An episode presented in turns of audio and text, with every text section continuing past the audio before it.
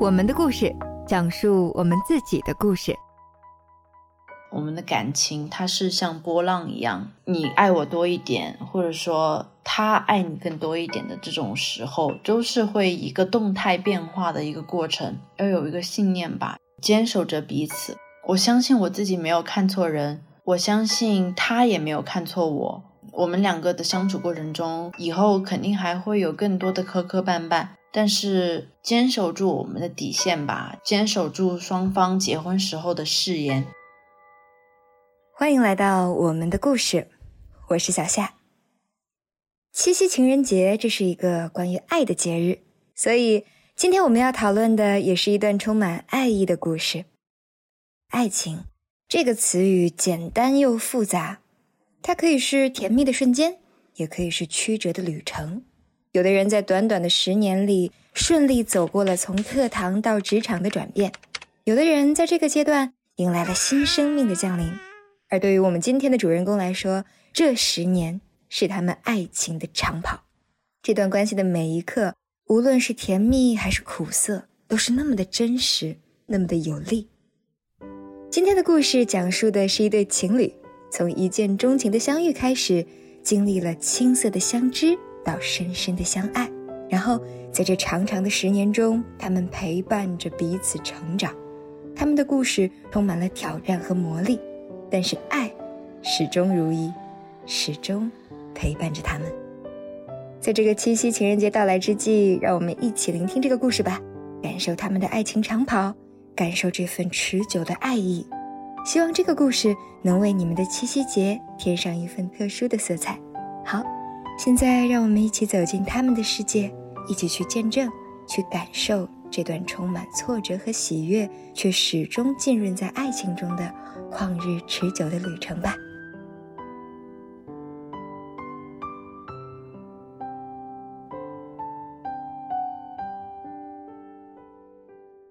我的名字叫杨丽，二十六岁，我是一名在职的雅思老师。在爱情的世界里，有人信奉时间的魔力，认为只有日久生情才能酿造出最美的爱情酒；而有人则坚信一见钟情的力量。相信那一瞬间的心动可以开启一段绵长的爱情长跑。对于我们的女主角杨丽来说，她就是后者。她相信直觉，相信那份无法言传的心动，那份看见那个在篮球场上挥洒汗水、充满阳光活力的男孩而无法抑制的悸动。我这个人特别相信一见钟情，相信第一眼的感觉。我对于周边朋友日久生情的这种情况不是太理解。因为我觉得，如果你第一眼都不能够对这个人产生心动的感觉的话，那你后面也很难和他真的成为恋人。我和我老公认识的很早，算是早恋的模板了。因为我们两个初中的时候住在同一个小区，然后在同一所学校读书，而且是同一个年级，但是不在同一个班。学校组织去农村体验生活的活动中，所有的人都是以班级为单位站在操场上。他是十三班，我是十六班，我们两个队伍之间只隔了两个班级。又因为我们两个当时都是班长，站在队伍的最前面，然后我就一下子看到了他。其实他当时也没有做特别的，就只是站在那里，我就一瞬间觉得啊，我好像被这个人击中了，有心动的感觉了。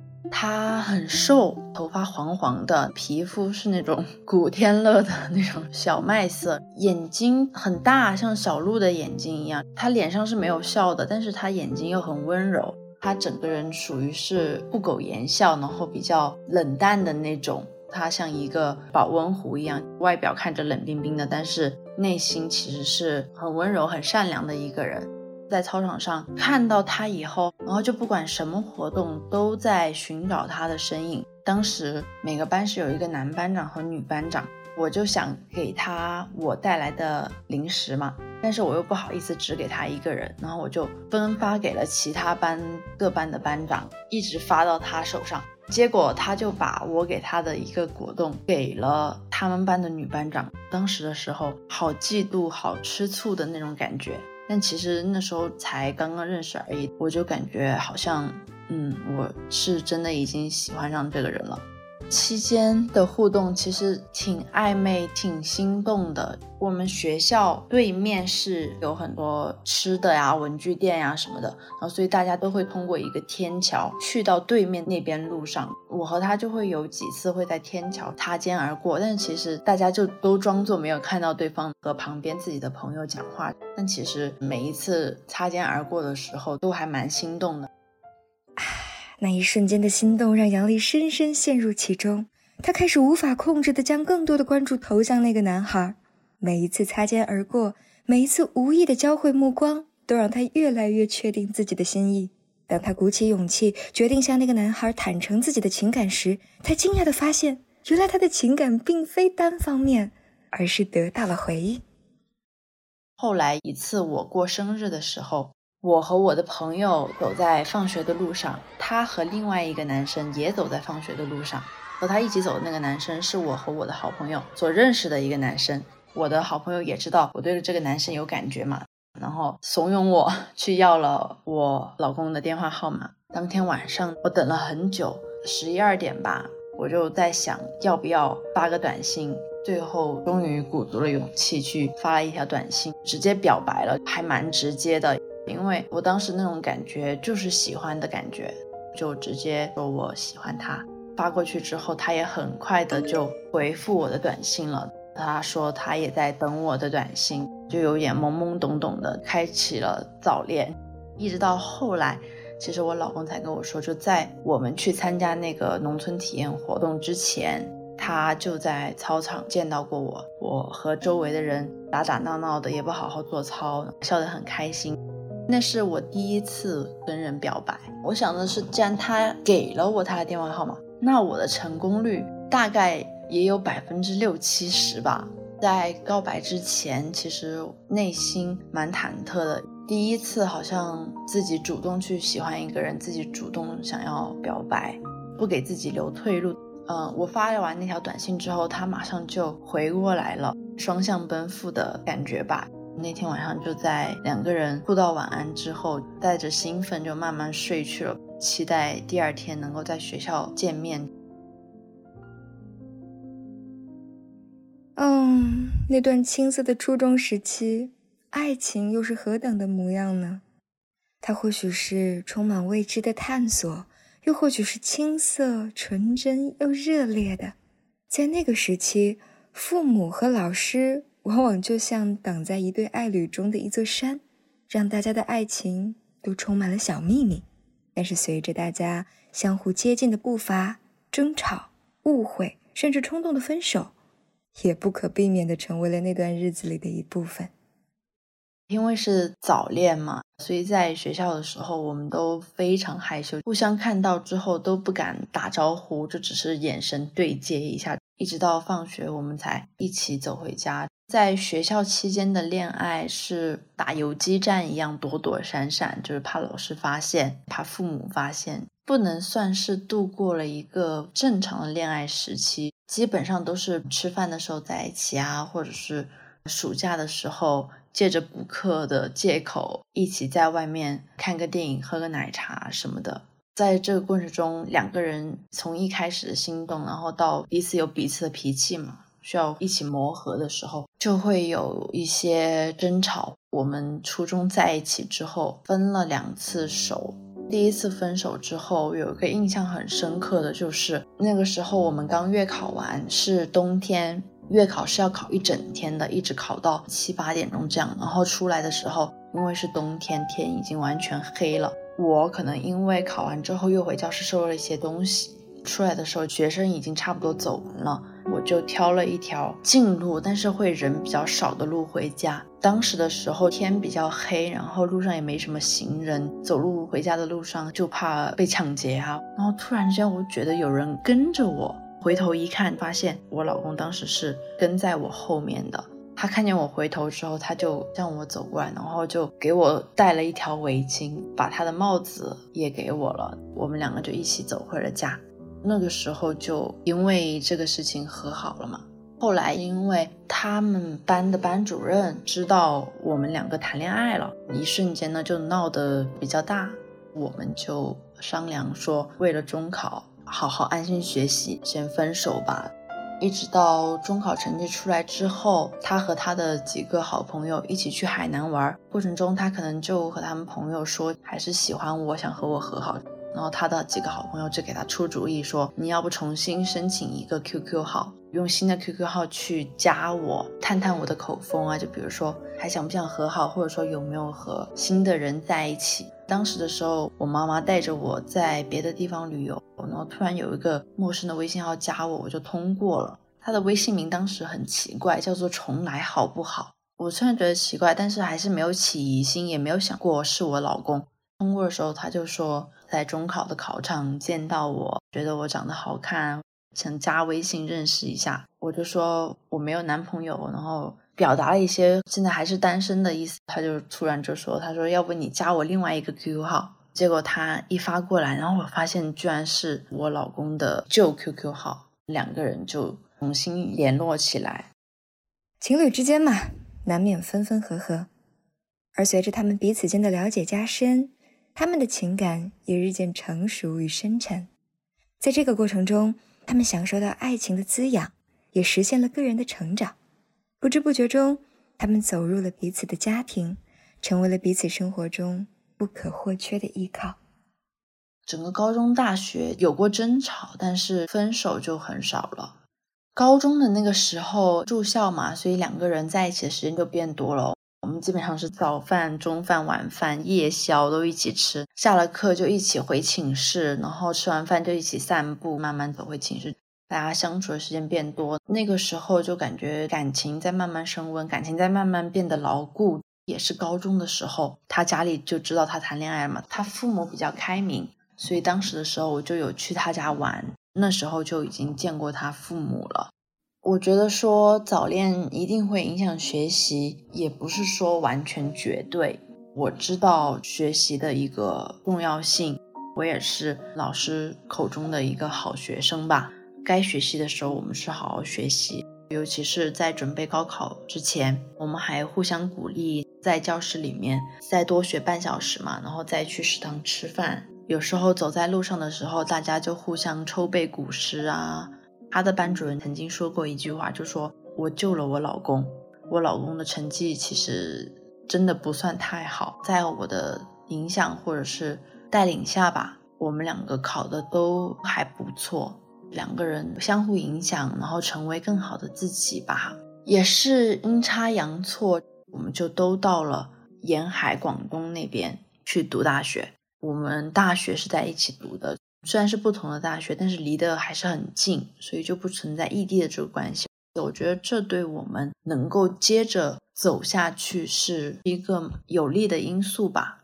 双方父母也知道了我们彼此是在谈恋爱的关系，所以就更光明正大了，不用像初中、高中一样偷偷摸摸的谈恋爱。然后，所以上大学的时候，我们就像正常的情侣一样度过了很多美好的时间。对我们感情转折比较大的一个点，就是高考完之后，我的亲人离世嘛。那个时候，他就在我的身边，一直陪伴我，鼓励我。尤其是当时高考完之后，又面临马上要进入大学，我一方面要融入新的环境，结交新的同学朋友，还要适应很酷热的天气。同时还要军训，在这过程当中，我还要克服亲人离世对我带来的非常大的痛苦。当时我军训的时候，他就在我的学校旁边租了一个酒店，为了陪我嘛。那个时候就大家的感情上了一个层次，他就变成了与我同甘共苦，拉我出亲人离世这种很悲伤的漩涡和泥潭之中。当时我亲人离世，在灵堂准备遗体火化仪式的时候。他都是和我站在一起，作为我这方家人的代表来感谢，就是前来吊唁的这些其他的亲朋好友。陪伴是最长情的告白。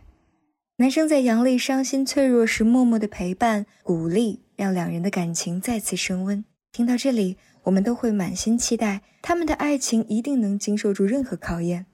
然而，婚姻。并非单纯的两个人的事情，它牵扯到两个完全不同的家庭，而且女孩并不是依附男生的菟丝花，杨丽有着自己的人生规划，对自己的未来有着明确的期望，这使得他们的爱情面临了前所未有的挑战，他们的理想和现实开始发生冲突。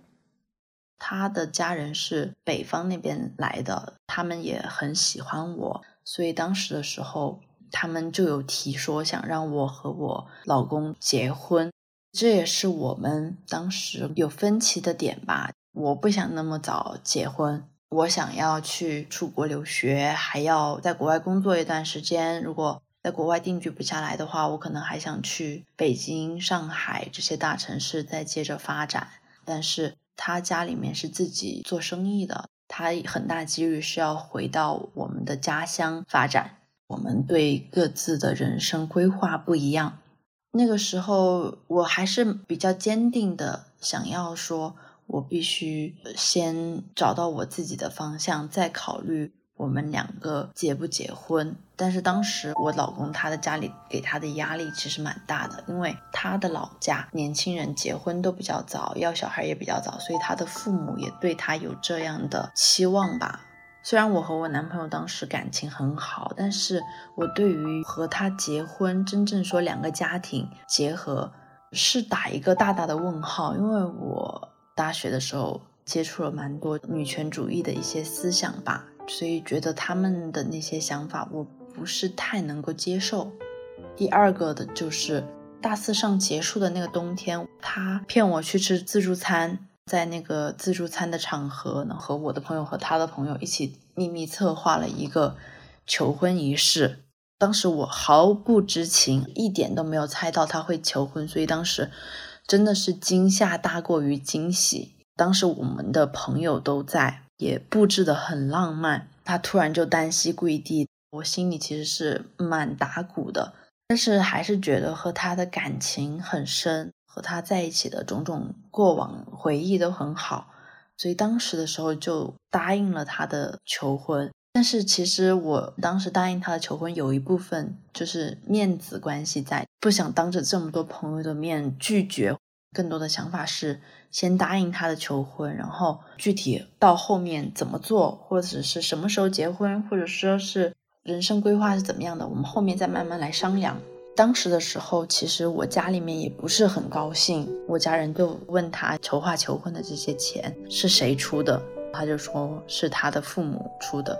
我家人的意思就是说，你自己还没有自食其力，怎么能够考虑结婚的这件事呢？这件事情就体现出我被培养起来的家庭的观念和他被培养起来家庭的观念的一些冲突和碰撞吧。两个家庭之间的观念不合，是我们谈恋爱的过程中一个比较大的障碍吧。突如其来的求婚打乱了杨丽的人生计划。面临的是人生的理想追求和深厚的爱情两难的选择，这是一个无数人在生活中都将面临或曾经面临的难题。然而，爱情中最重要的是理解和沟通。男友尊重并理解杨丽的决定，于是杨丽选择了追求自己的梦想，赴海外深造，而她的男朋友则在国内承担起家庭的责任，帮助她的父母发展自家的事业。求婚之后，虽然我同意了，但是大家还是经历了一个很大的挣扎和苦恼的一个阶段吧。到底什么时候结，在哪里，以什么方式结，考虑的东西都很多。后来意识到了这些问题是没有办法完全解决的，没有谁是完美的，也没有哪个家庭是完美的。我们两个代表了两个非常不同的个体。我们身后呢，又是两个非常不同的家庭，来自不同的地方，从小成长起来的一些观念也是很不同的。但是，这就是两个人谈恋爱或者是结婚必须要面对的事情。就为什么经常说两个人在一起有磨合期？那如果两个人到了谈婚论嫁的时候，两个家庭也面临着磨合期。这种问题是没有办法完全解决的，我们只能是带着这样的东西接着生活下去。最终我还是出国留学了，因为我自己非常想要出国留学。在我出国留学的这个期间，心里面有一点变化吧，因为决定出国以后，大家面临异国嘛，然后还有很多的时差。我要睡觉了，他好像就起床了，沟通的时间明显变少。如果那时候感情要变化，其实是会变化的。比如说我在英国遇到一个让我心动的人，或者说他在国内的时候遇见让他心动的人，那那时候可能就是我们这段感情无法善终的一个时期吧。圣诞节假期，我的那个学校放假嘛，他就飞过来看我，然后一直到我们两个正式在机场见面之前，其实都很忐忑，因为就感觉两个人这么久没见，好像是陌生了，不知道该怎么相处了，不知道对方是不是还是自己所熟悉的那个他。但是还好，就是在这十天期间，慢慢的，好像大家又找回了那种感觉。十天的假期结束之后，他也回国。我又继续还是留在英国读书。假如说没有二零年新冠疫情爆发的话，可能我们两个会分道扬镳。一开始国内的疫情很严重，还没有蔓延到英国，大家都对新冠疫情完全不了解。慢慢的开始严重之后，才知道当时消毒水、酒精、口罩都被中国留学生购买一空。那个时候，我老公他就找了各种办法给我寄了口罩和防护服，在宿舍里和我的室友关了差不多三个月，就想着能不能等到这个疫情结束。谁知道这个疫情这么大规模，感觉是没有结束的尽头。那个时候也有听到在英国感染了新冠疫情，被送到医院抢救这样的情况，真的还是蛮害怕的。因为疫情又是从武汉开始的，整个英国的环境对于华人或中国人是比较歧视的那种氛围，所以整个的心理压力会比较大。也是在这样的情况下，对于只会在电影里面发生的这种所谓传染病。全世界的大流行像是天方夜谭，感觉到生命是很短暂、很脆弱也很宝贵。虽然我知道我有一些其他的人生规划，但是和我爱的人还有爱我的人在一起也是非常重要的。所以当时的时候，大概是三万多块钱买了一张回国的机票。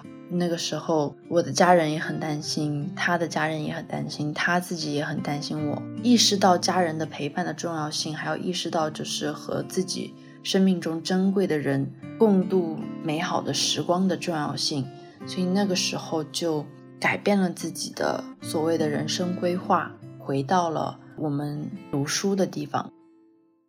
异国恋的时差和距离让两人渐行渐远，变得陌生起来。然而。一个全球性的疫情唤醒了杨丽，让她深刻的认识到与生命中最珍贵的人共享美好时光的重要性。这一认识让她坚定地做出了改变。她决定调整原本的人生规划，决定回国，走向人生的下一个阶段，回到那个一直在她心中陪伴她走过无数风风雨雨的人身边。从英国回来之后，在我的家乡发展，才开始。正式的考虑结婚这个事情，我的老公就和我的爸爸见面嘛。我爸爸当时也是觉得可能太早了，担心会不会以后出什么问题。如果说结婚还没几年又离婚的话，就是对于双方都是一个很大的伤害。所以整个推动我们结婚的一些因素，一个是我们两个确实相爱，我们有很好的一个感情基础，我们对于双方的家庭情况也是非常了解的。不管是好的方面，还是一些外人并不知道的一些方面，我们都对对方可以说是知根知底。另外一个因素就是，确实他爸爸妈妈对于结婚这件事情是大力支持的，所以他们也是一个推动力。因为我是自己是比较有主见的类型，所以我从英国回来之后，我决定了，虽然不在上海或者是北京，我自己也可以在我的家乡有比较好的发展。我相信自己可以做得到，所以我愿意在家乡和我老公结婚，组建家庭，还是一个情字。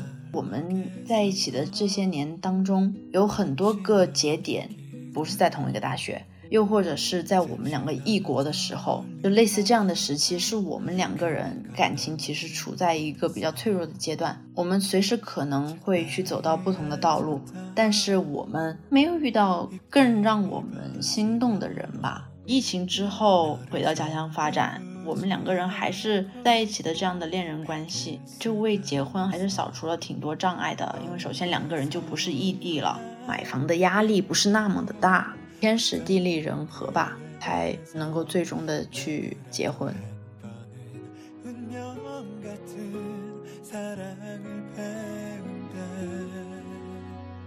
时间不仅可以检验爱情，还能赋予它深度。杨丽和他的伴侣从初时的心动到深深的相爱，再至婚姻的殿堂，他们的这个十年的旅程是对爱情最美的呈现和升华。在这一过程中，他们学会了互相理解、互相依赖，成为了彼此生活中不可或缺的存在。而对于杨丽来说，学习如何与对方共处，如何成为彼此的依靠，这才是这段旅程中最宝贵的收获。我们周围的朋友觉得我们好像很不容易，不知道我们怎么样做到的，能够十年长跑，最终结婚的。在我看来，我不能说容易吧。我觉得每一对能够实现长时间恋爱的情侣，他们的路一定是不容易的。但是我相信我们的一个共同点是，我们知道如何与对方相处。有一个朋友和我。进行恋爱商谈嘛，大概的意思就是说，她的男朋友很爱打篮球，他们两个发消息的时候，经常会有不回复的状况出现嘛，然后他们两个也因此而吵架。我说我曾经遇到过和你一样的问题啊，但是打篮球对于他来说很重要，他在打篮球的时候很开心，他能和他的朋友相处，他能得到锻炼。既然他在做他喜欢的事情。那你就不要去打扰他，你就发一个。那你打完篮球之后给我回话，两个人自然而然的就不会因此来吵架了。所以我觉得两个人如何相处是很重要的，要以对方觉得好的那个方式对他好。就比如说，我觉得喝热水是养生的，但是我男朋友他一年四季都喝冷饮，如果我去强求他。一定要和我一样喝热水，那可能两个人会因此而有矛盾。这是第二个两个人相处的点。第三个点，我觉得是对方的最牢靠的依靠吧。比如说，我们会经常夸奖对方：“你真的很美，你真的很漂亮，你剪了一个新发型，很适合你。你今天穿的这个衣服颜色真的很衬你。”又或者说，在对方伤心难过的时候，是一定会守在对方的身边的。你知道，对方是一个靠得住的人。这些，我觉得是我们两个人能够恋爱相处这么多年的一些秘诀诀窍。我也不知道，但是一直到现在，我们都还在践行我们恋爱的时候的这些形成的习惯。以前我很喜欢看的一个电视剧里面就有说过一句话，就连寻常夫妻也要靠谨慎二字来保全恩爱。我很清楚的知道，我们两个人的感情是需要经营的。它不是自然而然的，它是需要我们两个人付出精力，始终守护对方、照顾对方的。曾经，我和我老公在不同时间一前一后嘛，刷到过同一个抖音视频，大概的意思就是说，那个老人老伴走了，然后他一个人被留了下来。他就对采访他的人说：“那个人走了，就什么都没了。”然后我们两个都不约而同的对对方说：“就说不希望对方变老啊，如果变老了，一定要照顾好彼此，一定要留下更多的钱，最好我们两个人能一起走。这说明我们两个人对于对方足够的依恋，对对方来说是足以依靠的存在吧。”一路看我们的朋友也会疑惑，就是说你们两个在一起那么久不会腻吗？你们两个人在一起这么久是如何感情还可以保鲜的？会对我们有一些疑问或者说好奇吧？当然，肯定也有另外一种声音，就是说谈了这么久，结婚到了后面会出现问题啊。但是我的结婚誓言里面有说过，就是说不管以后会是什么样，结婚只是另一个新篇章的开始嘛，结婚并不是一个结果。不管是我们的未来会是怎么样，都不后悔做出结婚的决定，因为我们那个时候的感情是最真实的，我们当时的情感自然而然的流向，就是说想要结婚，想要每天在一起。所谓的这个十年长跑能够走这么久，有我们相处的一些技巧，有我们之间的感情基础。然后还有的就是所谓的天时地利人和，我们去了很多不同的地方旅行，我们积攒了很多美好的回忆，再加上大家最后的人生轨道都回到了同一个地方，所以才能够自然而然的能走下去，并不是说两个人非要死缠烂打，这十年的青春一定要结婚，一定要有个结果，一切的一切，我觉得就是在我们两个谈恋爱的这个过程中，我们学会了如何。去经营我们两个彼此的感情，才让这段长跑有了所谓的一个善终吧。爱情犹如丰饶的财富，在命运的转盘上起起落落，经历了无数的挑战与颠簸。其实，爱情的本质是不可预知、不可控制的。但正因如此，每一次的选择、坚持和继续，都变得格外珍贵。这些年的风雨同行，让杨丽深深理解了爱情和婚姻的真实面貌，以及他们融入生活的独特方式。我现在对于爱情的理解和我以前没有太大的变化，但是有增加一些内容。我相信两个人一见钟情的力量，我相信荷尔蒙的力量，我相信我的身体、我的本能告诉我的东西。长时间恋爱的人，其实双方是在一次又一次的重新爱上那个人。在恋爱的这个过程中，双方有成长，双方有经历困难，双方有共享开心的一些时刻。这段感情就像一棵大树一样，不断的汲取养分，不断的开枝散叶，变得更加的茂密。但是它又是深深扎根于土壤之中的。对于婚姻来说，我自己的心理起伏其实蛮大的。结婚、怀孕、生子，女生的代价付出的是蛮高的。在这个过程中，也有对我们两个有没有做正确的决定这件事情有产生过怀疑。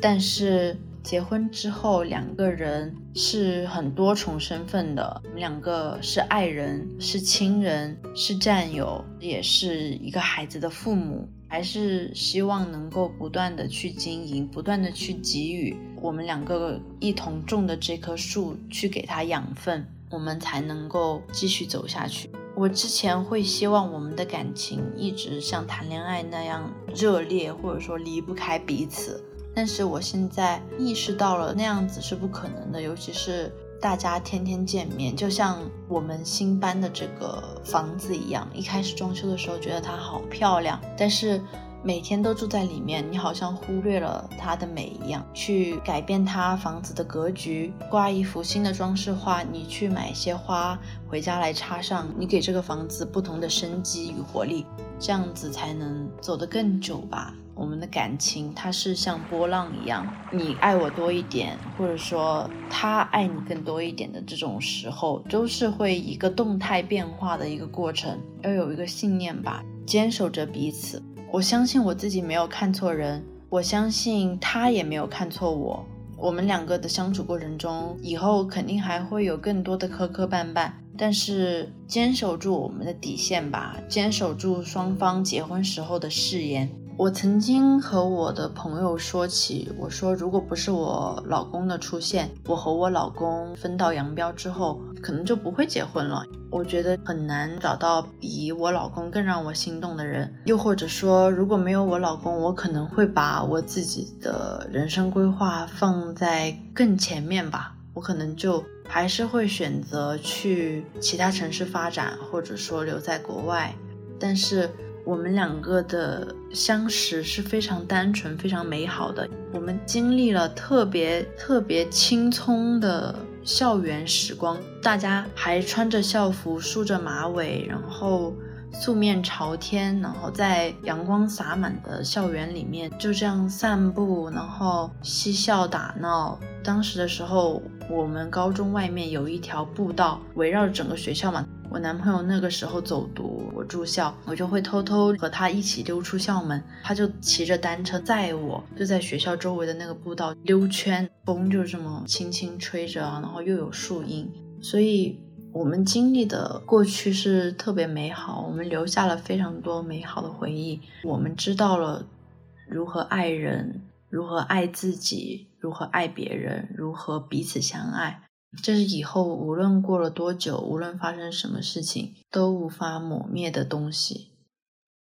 当岁月在生命的围墙写满了诗句，我为遇见你而感到幸运；当光在爱情的丝绸绣满了芳香，我为爱上你而感到美好。爱情或许不能一直轰轰烈烈，但是我们在彼此的世界中成长，无论多久，依然会觉得美好。我们两个的性格其实从恋爱的初期到后期有产生一些变化。我当时认识我老公的时候，他是一个不太笑，甚至有些内向、腼腆的一个男生吧。我自己的性格是比较开朗、幽默、爱开玩笑、爱逗人的那种性格。我们两个在一起之后。我把他带得更阳光了，说话上、表达上更加开朗，也会开玩笑了。我的情绪起伏比较大，就是我容易突然暴躁、突然生气，所以我们两个的吵架基本上都是我在吵，他非常平稳。我属于思虑比较多的那种类型，所以我的睡眠也不是很好，因为我容易想事情。但是我老公的睡眠就很好，他是属于。就是困了一沾枕头就会睡的那种类型。他对于我性格上最大的一个改变，就是我容易去想还没有发生的事情，去担心还没有发生的事情。但是他就告诉我说，要专注于当下，没有发生的事情就不要去考虑，不要急躁，不要情绪大起大落。还有另外就是，因为其实从小我的爸妈是常年分居两地的。然后我是我妈一直带着我长大，所以我父亲角色在我的生活中还是蛮缺失的。但是我老公他比较沉稳，比较会照顾人，所以可能我人生中所谓的父亲类角色的缺失，他有帮我填补。还有一点就是，我知道怎么去在学习之外去开心、去娱乐，包括去 KTV、去酒吧、旅游、出去玩，把自己放开，这些都是他教会我的吧。我们两个会很照顾对方，包括我们两个一定要坐在一起，他会给我夹菜，我会给他夹菜，甚至在旁人看来会有点腻歪的那种程度，因为我觉得。爱情就是要有亲亲抱抱举高高的冲动啊！整个的相处模式，我觉得偏亲密一些的，然后偏照顾双方的情绪，照顾双方的这些感受。这样，现在我们就是初为人父，为人母嘛，对于小孩子的精力会放得更多一些。但是我们两个在育儿的过程当中，都会更多的想要把对方也加入到过程中来。比如说，我老公他洗澡，他洗完澡以后，我帮宝宝穿衣服，这样就是我们的育儿过程会坚持我们一家三口在一起相处，因为我们两个都相信一个有爱的家庭，一个爸爸妈妈相亲相爱的家庭，对于小孩子的成长是更重要的。看着从窗外洒下的阳光，想起你，突然就觉得认识你是件很美好、很美好的事情。其实，全世界最幸福的童话，不过是与你一起度过柴米油盐的岁月。最后，祝大家七夕快乐！感谢您收听我们的节目《我们的故事》，我是主播小夏。如果您对这个故事有一些想法或思考，欢迎在评论区留言。期待与您在下期节目中再次相聚。这世界有那么多人。人群里藏着一扇门，我迷蒙的眼睛里长存初见你蓝色清晨。这世界有那么多人，多幸运我有。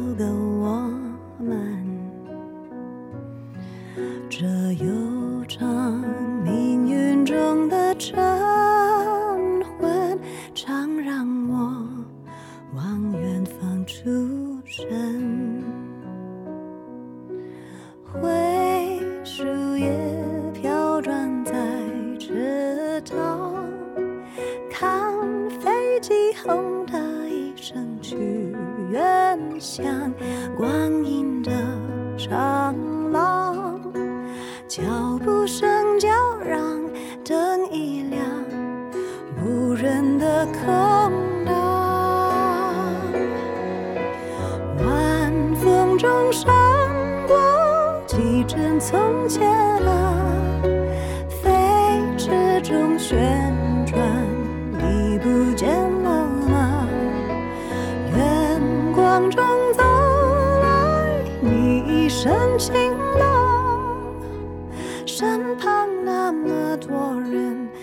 这世界不声不响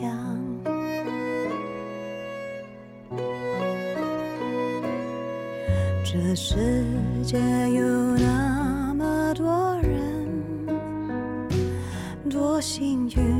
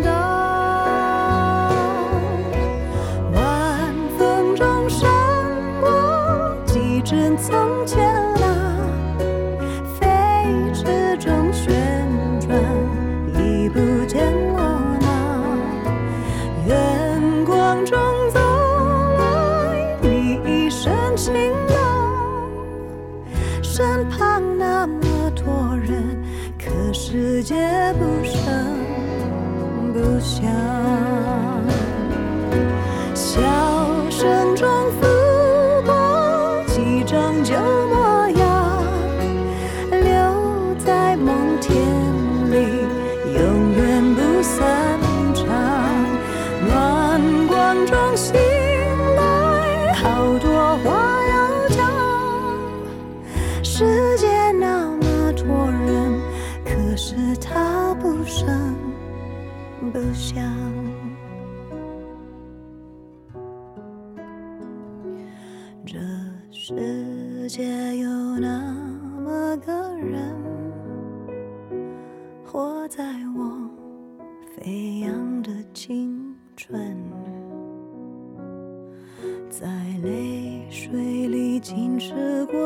常吻常让我想啊想出